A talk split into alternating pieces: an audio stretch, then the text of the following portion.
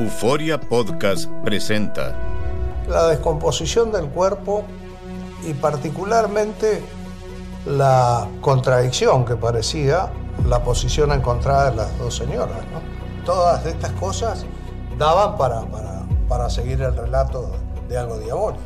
El misterio de las primas. Escucha la primera temporada de Crímenes Paranormales en la aplicación de Euforia o en tu plataforma favorita.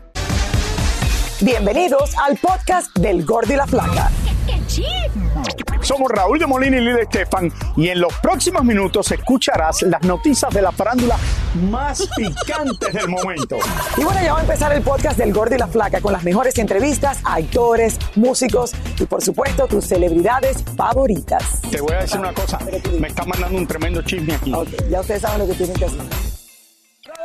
¿A ti te gusta el verano, Raúl? ¿O cuál es tu esta, eh, eh, No, yo cuando favorita? veo todo esto, porque esto no es barato. Digo, este es alguien que se le ocurrió hacer esto porque tiene el cumpleaños de su hijo, lo pone en el show y después se lo lleva para su casa.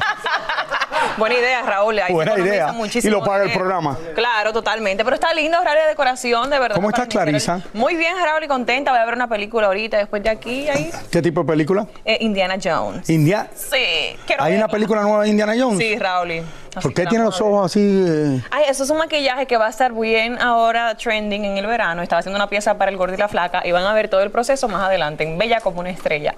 ¿Eso está trending para el verano? Sí, ¿Y ¿Quién Raúl. dice que está trending? Pregúntaselo a tu hija, pregúntaselo a toda la gente juvenil que utiliza Oye, yo soy juvenil. Ah, sí, sí, claro. se Hoy nota. cumple 63 años mi querida esposa Mili. Y le mando un beso y un abrazo muy grande. Y Mili, te quiero mucho. ¿Qué más puedo decir? Di todo, todo lo, exprésale tu amor y cariño, Raúl. De verdad, feliz de, de ella, eh, que llegamos de vacaciones ahora.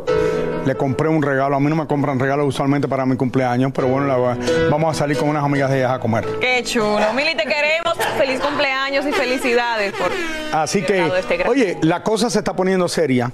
El submarino que anda perdido con un billonario, cinco personas a bordo, quizás, señores, se queda sin, se van a quedar sin aire en menos de, yo diría, 20 horas le quedan y todavía no hay manera de encontrarlos porque han mandado un montón de buques cerca de lo que le dicen Terranova, que es por donde está eh, los restos del Titanic, que eso en inglés es Newfoundland, eh, y en el Golfo de San Lorenzo. Después que pasa el Golfo de San Lorenzo, entras en el área de Terranova.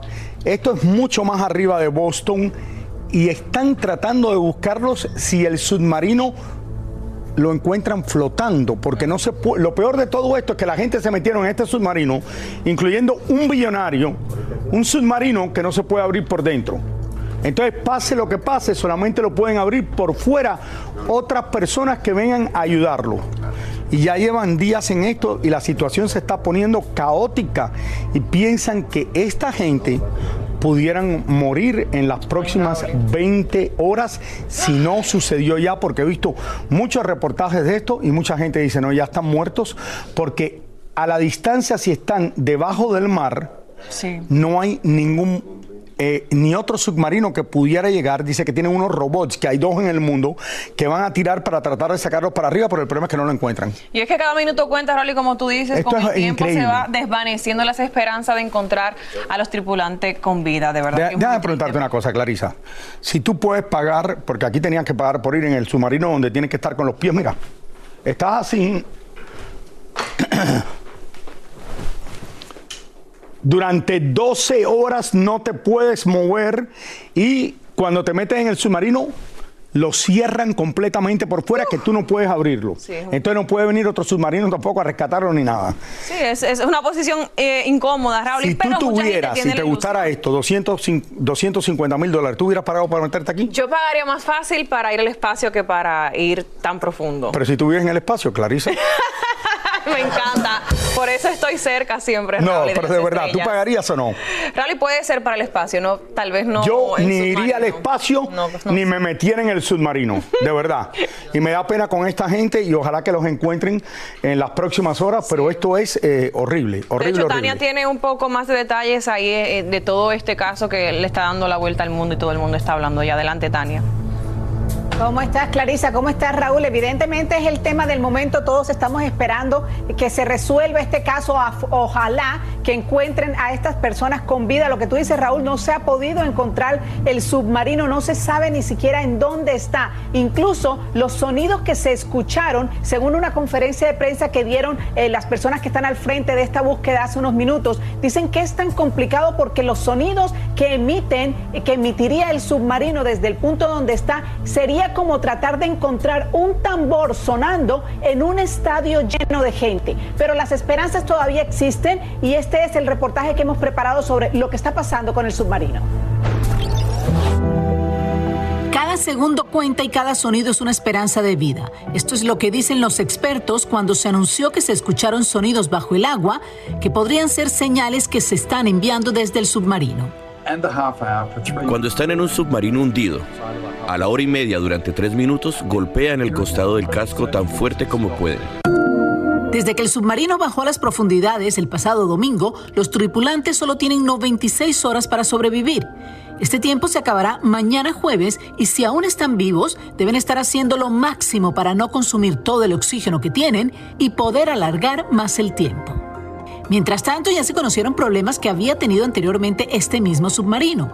Dos empleados de la empresa revelaron que ya habían expresado su preocupación por la seguridad y el mismo CEO de la compañía, que por cierto hoy es uno de los cinco tripulantes perdidos, aseguró en una entrevista que la seguridad era un desperdicio.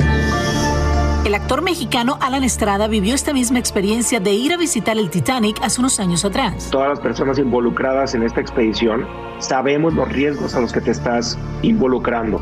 Sabemos que es una expedición muy riesgosa, que es un sumergible experimental, que no estás yendo a un, a un parque de atracciones.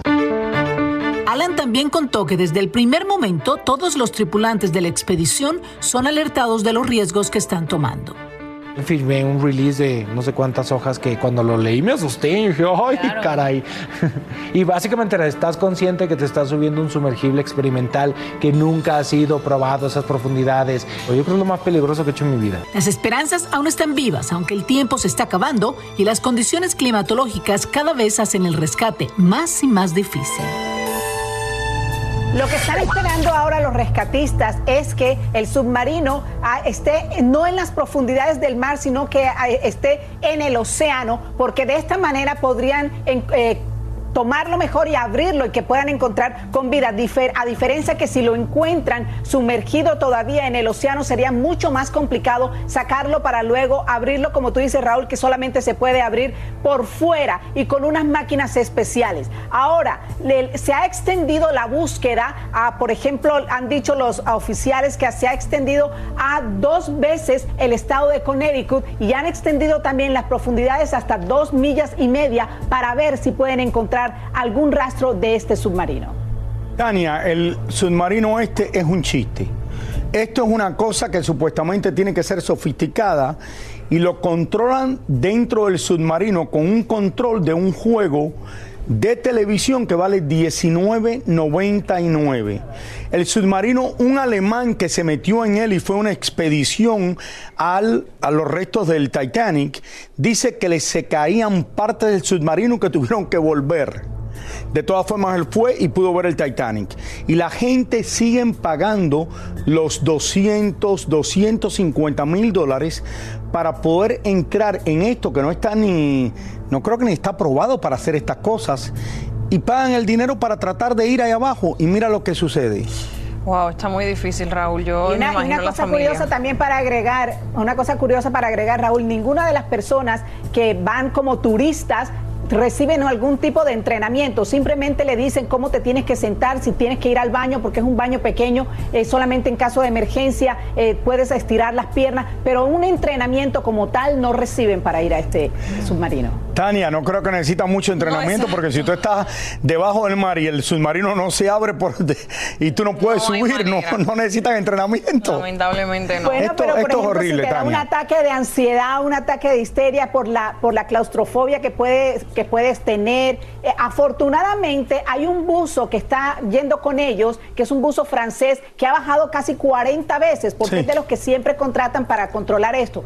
Eso es la esperanza de que ellos, él las pueda haber controlado en esos momentos de ansiedad que seguramente han tenido. Gracias, Tania. Muchísimas gracias. Mira, hay un billonario eh, que vive en Inglaterra.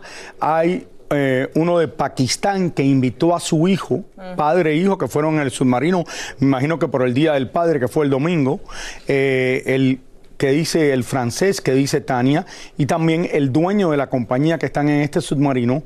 El problema es que si lo encuentran para subirlo es otra tarea, porque un submarino de los que tiene eh, vamos a decir, los Estados Unidos, el Navy, o los que tiene Rusia, eso no puede bajar a la profundidad que está bajando este submarino, que parece una cosa de juguete que tiene aproximadamente 20 y pico de pies. Al final del día, Raúl, y que lo encuentren. Ojalá. No, que lo encuentren y que la gente esté en vivas. Ojalá, mañana vamos a saber más de esto, o quizás esta noche en Noticiero Univisión le van a tener todo lo que está pasando con este submarino, si pasa algo que lo encuentran en primer impacto. Soy Raúl de Molina y estás escuchando el podcast del Gordo y la Placa. Eh, señores, eh, Bad Bunny engalana la portada de la revista Rolling Stone, una de las revistas más importantes en el mundo de la música, donde posó sin camisa mostrando sus tatuajes y con cadenas como es su costumbre. Él posó con varios, él posó con varios cambios de vestuario extravagantes e irreverentes que muestran su gusto divertido y que le encanta la moda. Bueno, Raúl, en la entrevista él habló sobre los reggaetoneros que admira desde pequeño, habló sobre el incidente con el teléfono allá en República Dominicana, pero de lo que no quiso hablar mucho fue de su relación con Kendall Jenner y solo dijo que él sabía que eso se iba a salir a la, a la luz pública y la gente lo iba a comentar porque saben todo de él, pero que no tenía nada que aclarar o decir, pues él protegía su vida privada, Raúl. Y eso fue todo lo que él dijo y por supuesto sus atuendos dando muchísimo de qué hablar como siempre. Y Bad Bunny sigue como el cantante más importante en el mundo entero. Así es, así En el mundo entero. Un latino en el mundo entero, el más importante ahora De verdad. Señores, ayer comentamos sobre la lectura del testamento de Andrés García y no se sabe si tiene dinero o no, si dejó algo, lo poco que dejó ahora lo sabemos. Y de cómo al juzgar por la actitud de las partes afectadas podíamos deducir quién salió ganando en todo esto. Pues la eterna disputa entre la viuda del actor con los hijos, Elisa Escuriel viajó hasta Acapulco para averiguar más y ahora en vivo nos cuenta con quién habló. Adelante, Eli. Hola Clary, hola Raúl, Hola. Eh, los saludo desde este bellísimo puerto de Acapulco con un calor fuertísimo. Eh, tenemos aquí también el busto de Andrés García que se develó el mes pasado en el día de, de que hubiera sido su cumpleaños y para contarles efectivamente que por fin se leyó el testamento. Ustedes saben que siempre que hay dinero de por medio, siempre las familias, eh, pues inicia una guerra. Este no ha sido la excepción. Margarita Portillo, su ex esposa, ha sido pues eh, muy ofendida por los comentarios de Roberto Palazuelos, que ha sido el portavoz de los hijos de Andrés García, pero él afortunadamente dejó un testamento donde deja muy claro lo que él quiere que se haga con los bienes que están a su nombre, porque eso es otra cosa. Tiene el notario que ver las propiedades que están a su nombre para entonces empezar la repartición conforme él lo dejó estipulado y dinero al parecer no hay. Vamos a ver la historia. La viuda de Andrés García quiere dejar bien claro que el actor no dejó nada de dinero. No, o sea, ¿de qué creen? Sus hijos nunca se preocuparon por ver de qué comía su papá, de dónde se pagaron los medicamentos. Y eso no es de ahorita, es de hace años. Lo que ellos hacían era estar al pendiente cuando Andrés recibía dinero para pedirle, eso sí. Pero nunca se preocuparon por saber cómo vivió su papá. Yo les llamé una semana antes para que se vinieran a despedir de su padre y no quisieron venir a verlo. ¿Sabes cuántas veces Andrés Jr. vino a visitar a su papá? A visitar es decir, a quedarse en su lugar. Nunca. Nunca. Hace unos días se leyó el testamento de Andrés García y el actor dejó todas sus propiedades divididas en cuatro partes, 25% para Margarita, 25 para el hijo de Margarita, 25 para la hermana de Andrés y el otro 25 para sus hijos. Incluso Andrés alguna vez pensó en incluir de alguna forma a Roberto Palazuelos como albacea, pero después se arrepintió. Porque Andrés sabía que esto que está sucediendo iba a suceder. Y erróneamente pensó que Roberto iba a poner orden y me iba a proteger de los demás. Pero cuando lo pone en el testamento y Roberto empieza, era su tema de entrevista, y empieza a decir mentiras al respecto del testamento de entonces y luego empieza a decir que tenía planes de, de hacer un hotel y no sé cuánto, cuando Andrés estaba en vida, eso Andrés le hartó, le hartó que siguiera hablando y diciendo lo que no era. Y lo quitó. Margarita asegura que le tienen sin cuidado las cosas horribles que algunos dicen de ella.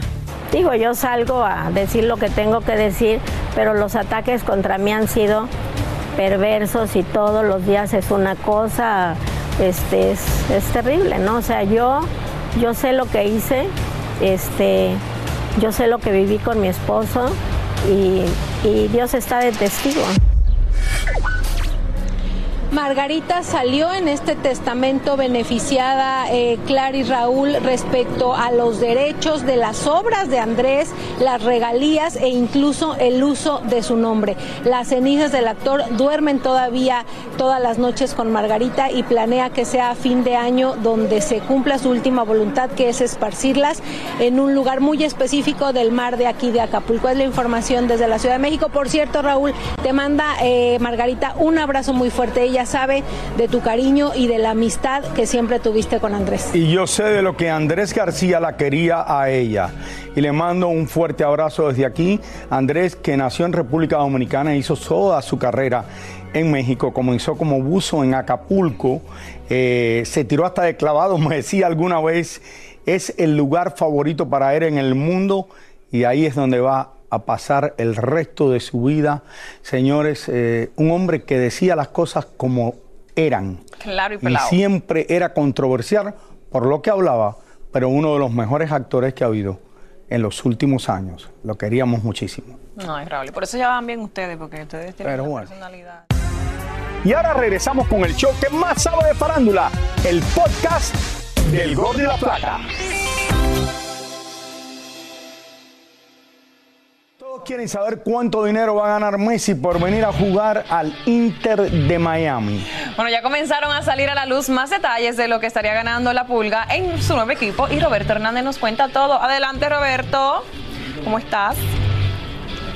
Hola chicos, ¿cómo están? Oigan, la llegada de Messi a Miami sigue dando mucho de qué hablar y por eso estoy desde Wingwood, donde vemos este mural hecho por el artista de Venezuela, Alex Campos, totalmente dedicado a la pulga. Además, todos queremos saber cuánto va a cobrar Messi ahora que viene al Inter de Miami. Siendo una estrella tan codiciada, debe de cobrar millones y millones de dólares en el equipo que sea. Lo cierto es, es que ha escogido al Inter, que es un equipo bastante joven, sin experiencia y con muy poco dinero para gastar. Por eso les preparé esta nota, así que presten mucha atención. Miren. Se ha filtrado que a Messi le pagarán entre 50 a 60 millones por año por venir a jugar al Inter de Miami. Eso sin contar los jugosos contratos que firmará con Apple TV y Adidas. El problemita es que cuando vemos esa cantidad, tenemos que saber cuánto ganan sus compañeros de equipo que remotamente se acercan a la inmensa suma que ganará el argentino. Imagínense que el venezolano Joseph Martínez del Inter solo gana un poco más de 4 milloncitos al año y el mexicano Rodolfo Pizarro gana un poquito más de 3 millones. A partir de ahí los salarios bajan drásticamente ya que los otros compañeros de equipo no llegan ni al millón de dólares anualmente. Son más de 20 los futbolistas que forman parte del equipo del Inter de Miami y de ahí 10 de ellos no llegan a ganar siquiera los 100 mil dólares al año. ¿Qué les parece? Bueno, brutal la diferencia en la comparación de los sueldos con sus compañeros y con lo que va a ganar Messi. Además, les cuento que a los Shakira, él sigue facturando donde sea y como sea, porque les cuento que también salió a la luz cuánto está cobrando por promover el turismo allá en Arabia y se trata de 25 millones de dólares por un periodo de tres años. Lo único que tiene que hacer es ir con la familia, visitar el país, ir a eventos de caridad y estar ahí para demostrar que Arabia es un país seguro y que se puede ir a visitar en unas buenas vacaciones. Raúl Clary, regreso con ustedes. Roberto, a sus compañeros de equipo no le pueden pagar lo que le pagan a Messi porque no son Messi. ya tú sabes. Así como eso. No, Raúl. Igual que a Carlito le pagan más de los que trabajan en otros programas porque todo el mundo no es como Carlitos. Sí, pero a mí me pagan por orden de tamaño. ¿De verdad? Así que gano menos que todos ustedes. Yo pensaba que te pagaban muy bien, Eso Carlitos. es mentira. No Oye, ven acá, tamaño. 50 millones para pagar en Estados Unidos en lo que es la Liga de Fútbol Americana, creo que es bastante, bastante, bastante alto. No sé si Toda la pagarán gente que va a ver a. Messi aquí. Mucha Ah, gente. Vamos a ver. un cuarto de eso. Señores, nos vamos a una pausa. Ya regresamos con más del Gordo y Que Clarisa. ya comenzó el verano. Estamos de verano. Soy Raúl de Molina y estás escuchando el podcast del Gordo y la Flaca. Nuestra amiga Yuri aún no entiende por qué parte de la comunidad LGBT la rechaza y la critica. Algunos, algunos. Hay unas comadres que me adoran y hay otras que no, pero bueno, eso es así, mi amor. Nunca le vamos a dar gusto a nadie. Eh, ya saben, les he dicho una y otra vez que amo a la comunidad, los quiero mucho. En mis shows ahí los veo. Este, ya no puedo hacer más. El problema lo tienen ese pequeño sector o ese pequeño grupito. Yo creo que es porque soy cristiana y no, no me enloquezco, ni salgo con el chicharrón de fuera. Yo creo que eso es. Cardi B criticó fuertemente al hijastro de uno de los billonarios que se encuentran dentro del submarino que exploraba los restos del Titanic, pues el joven presumió que se fue a disfrutar de un concierto de Blink 182 mientras su padrastro sigue desaparecido en el mar. Según la rapera, el hombre debería estar en su casa llorando, esperando noticias de su padrastro. El Chapo de Sinaloa nos confesó que hace unos años alguna vez pensó en el suicidio. En una etapa donde- de mi vida donde, donde había decidido ser artista y las cosas no iban tan favorables en ese momento y yo empecé a sentirme incómodo era porque yo pensaba qué se sentiría darme un no sé, con una pistola y así aquí o no sé, empezaba yo a pensar en esas loqueras. Obviamente eran anormal y yo las identifiqué a tiempo. Clarisa, creo que Cardi B está 100% correcta. Ustedes se imaginan que este hombre está en el submarino, el billonario eh, inglés, que quizás puede estar muerto ahora en este momento, y su ahijastro, porque es su padrastro, se va a un concierto porque dice que él tenía que relajarse.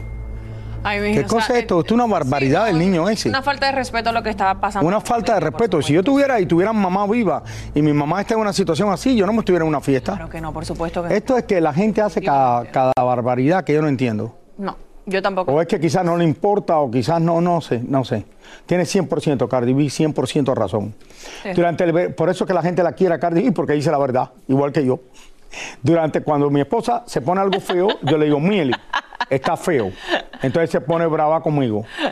Ay, no, Emily es una santa. Ven acá, yo pensé que el COVID había terminado ya. Llego de vacaciones. Siempre va a estar Y veo Raúl. que como tres productores le dio COVID y están en su casa. Hay que, del no, Gordo y la flaca. Viviendo con eso, viviendo con eso. Pero mira. Muchísimas gracias por escuchar el podcast del Gordo y la Flaca. Are you crazy? Con los chismes y noticias del espectáculo más importantes del día. Escucha el podcast del Gordo y la Flaca primero en Euforia App y luego en todas las plataformas de podcast. Soy María Raquel Portillo. Probablemente me conozcan con el nombre que me impuso mi abusador, Mari Boquitas. Cuando apenas tenía 15 años, me casé con Sergio Andrade, el exitoso productor que lanzó la carrera de Gloria Trevi y que resultó ser un abusador sin escrúpulos. Voy a contar esa historia por primera vez sin interrupciones. No vengo a contar mi versión, vengo a contar mi historia. En boca cerrada. Escúchalo en tu plataforma de podcast favorita.